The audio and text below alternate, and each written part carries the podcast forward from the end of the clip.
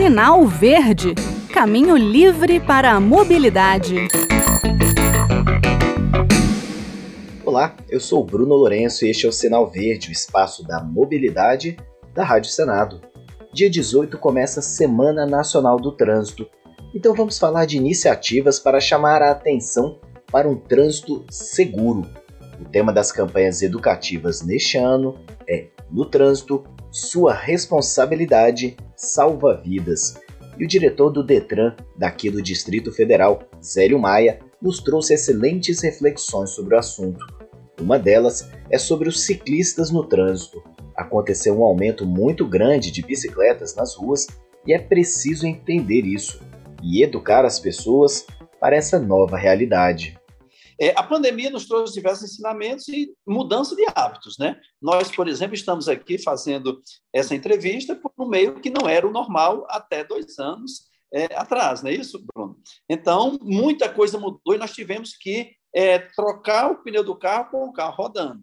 Então, é, é, verdade, houve uma inserção muito grande, um volume muito grande de, de ciclistas na, nas ruas, não só essa, esse, esse tipo de ciclista que você fez referência, que é o entregador, como o ciclista de final de semana, o ciclista social, como eu costumo chamar, né? e até agregando-se ao ciclista esportivo. Então, é, nós temos uma preocupação muito é, grande com esse novo ciclista, principalmente. Por quê? Eu sou ciclista, né? então eu pedalo sempre, desde criança eu pedalo e nunca parei de pedalar. Então, nós temos que ter alguns comportamentos na rua que aquele que não é acostumado, ele não tem esse hábito de alguns cuidados básicos, como, por exemplo, alguns ciclistas acham que andar na contramão é mais seguro.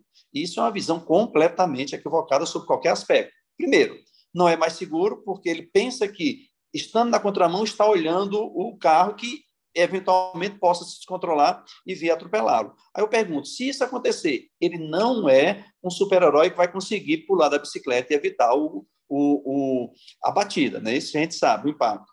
E outra coisa, é questão de física. Se eu estou numa via, o carro está a 70 e eu estou a 30 no sentido contrário, a, o, a batida vai ser a 100, né? o impacto vai ser a 100. Se a situação é inversa, eu estou a 30 numa bicicleta, qualquer um anda a essa velocidade, e o carro vem por trás a 70, a batida será 40, ou seja, o impacto é muito menor e, obviamente, as consequências são infinitamente melhores, é, menores. Então, esse é um exemplo de um cuidado e de uma obrigação que o ciclista tem. Assim como, obviamente, o condutor do carro, né, do, do, do carro que tem a obrigação de cuidar do menor, isso é mandamento legal, isso é, é, princípio básico do motorista, ele tem que cuidar do menor. E, por exemplo, numa ultrapassagem, ele não pode passar menos de um metro e meio, porque senão isso gera uma infração de trânsito. Ou seja, são cuidados que tem que ter o condutor do carro, né, que está ali encoraçado por uma, uma estrutura metálica de 2 mil quilos, por exemplo, ele que tem que ter o cuidado maior, mesmo que eventualmente o ciclista esteja equivocado, mas você tem que cuidar, cuidando, trazendo aquele princípio do maior cuidado do menor. Então, dentro desse contexto, nós temos feito bastante campanhas, várias campanhas educativas, é, campanha educativa de rua. Nós temos aqui um projeto em Brasília muito bacana, que é o Bike em Dia, em que nós paramos e fazemos blitz para consertar a bicicleta e, obviamente, aproveitar e levar as informações com entrega de materiais é, é, educativos para os ciclistas, também para o motorista. Nós fazemos isso rotineiramente. Paralelamente a isso, nós cuidamos da geração futura. Nós temos é, equipes que vão até é, as escolas, tanto escola pública quanto escola privadas, assim como também em eventos públicos, para quê? Para é, fazer peças teatrais. Nós temos atualmente, por exemplo, duplas de repentistas com o tema sempre Detran. Nós temos campanhas maciças e permanentes em todas as regiões do Distrito Federal.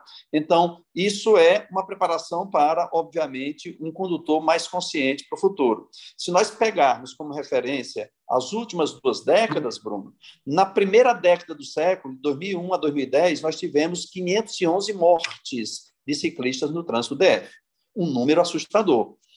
Mas na década seguinte, ou seja, de 2011 a 2020, nós tivemos uma redução de 52 caímos de 511 mortes de ciclista para 244. É um número que nós temos sim que comemorar, né? Mas, como eu costumo dizer, é um número muito preocupante ainda. Nós saímos de uma situação ruim e melhoramos muito. Mas esquecendo a situação ruim anterior, costumo dizer que nós estamos numa situação ruim ainda.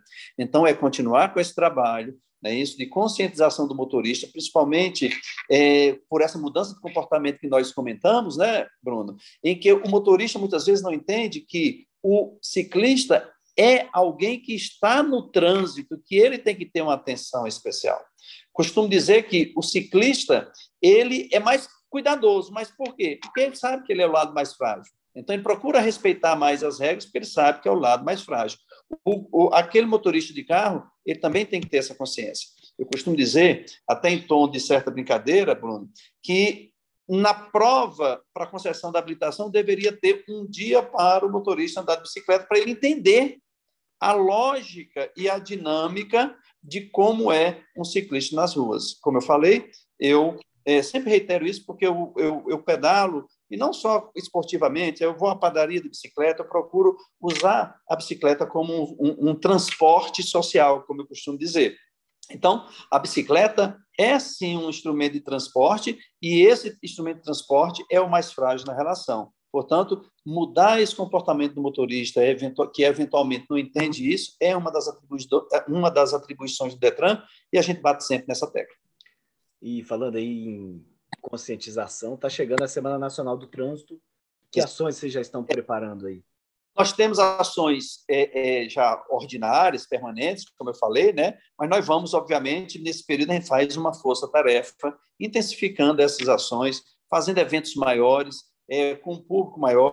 Então, nós temos a previsão de passeio ciclístico. E só lembrando, na Semana Nacional de Trânsito, a ideia é discutir o trânsito como um todo, não apenas, obviamente, o ciclismo, mas todo o trânsito. Por quê? Porque a morte no trânsito é uma chaga, é um problema muito grande. É, todos sabem que morre mais pessoas no trânsito do que em todas as guerras.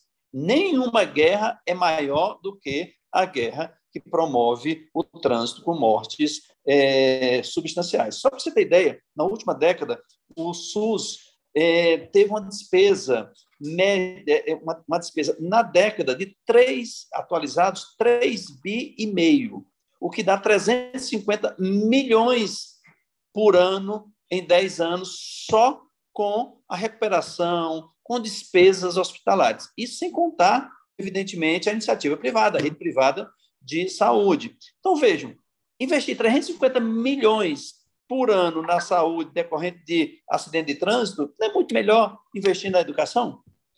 Não é muito melhor que nós não tenhamos essa despesa para investir na educação?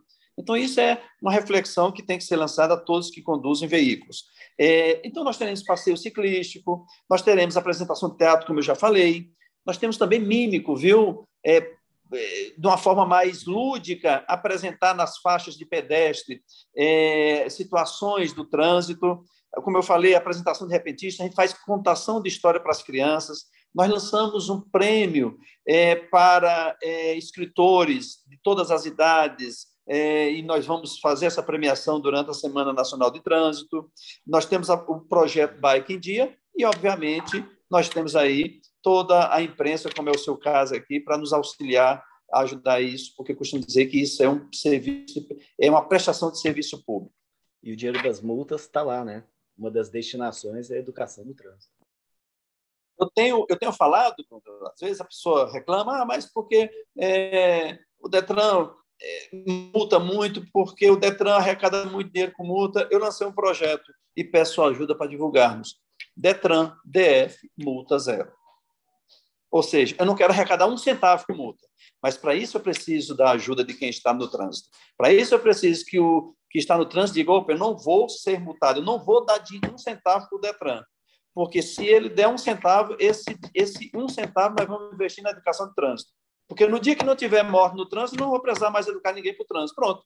A equação é simples, concorda comigo, Bruno? Concordo.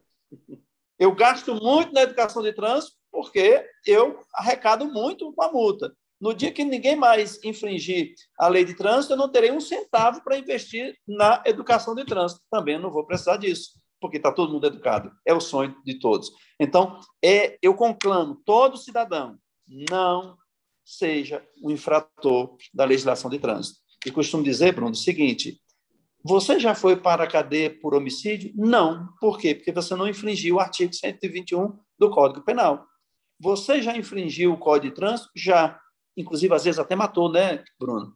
Ou seja, tem a ideia de que matar no trânsito não é, é não é um homicídio, matar no trânsito não é um ato de responsabilidade ou até de, de querer, né? um ato voluntário. Mas nós temos que botar a mão na consciência e termos atitudes que realmente evitem ao máximo é, infrações de trânsito, porque a pequena infração pode amanhã se transformar numa grande infração e uma vida está em jogo e às vezes a vida de uma família inteira. Eu costumo também defender, Bruno, que aquele próprio infrator que atropelou e matou alguém, né, que causou morte de pessoas, ele também é atingido socialmente e psicologicamente. Por quê? Porque ele, por uma inadvertência, ele foi inadvertido naquela situação e eu não consigo imaginar que esse cidadão que matou um pai de família, às vezes até uma família inteira, ele vai ter um sono tranquilo do resto da vida. Então, muita atenção, muito cuidado. É isso que eu rogo. Tá certo. Dieto Zero, gostaria de agradecer e o trânsito depende da gente, né? É, eu vou dizer que o trânsito, se você quiser conversar 10 dias, dá para a gente conversar 10 dias, porque são muitos assuntos, né, Bruno? É, infelizmente, muita coisa a gente tem que fazer aí para termos Eu costumo dizer, trânsito. É, eu costumo dizer que o, o trânsito é o local de todas as frustrações, de todas as alegrias, mas também de todas as frustrações. E por quê? Porque se você briga com o namorado, com a namorada, com o marido, com a esposa, você entra no carro e você vai para o trânsito. Se você tem um dissabor no seu local de trabalho, você entra no veículo, você vai para o trânsito. Se você vai ao, ao, ao estádio de futebol e seu time perde, você tem uma tristeza com seu time, você vai para o trânsito você vai para o seu veículo e vai para o trânsito. Ou seja, ali nós temos uma ideia de uma junção de várias situações. E eu tenho uma palavrinha mágica para todos: compartilhamento. Vamos compartilhar. Por quê? Porque nós não vivemos em estado de natureza. As regras de trânsito foram pensadas para regular as relações humanas em sociedade. Por que, que lá na vila é, X ou Y, que só tem mil habitantes, não tem esse conflito no trânsito? Porque as pessoas lá não têm o, as frustrações, os problemas, e o próprio trânsito é problemático. Quando a gente lembra de trânsito, percebeu que vem à nossa mente um, um certo tumulto? É buzina, é gente correndo, é carro acelerando, é carro freando. Então, compartilhar os espaços públicos é o melhor modelo.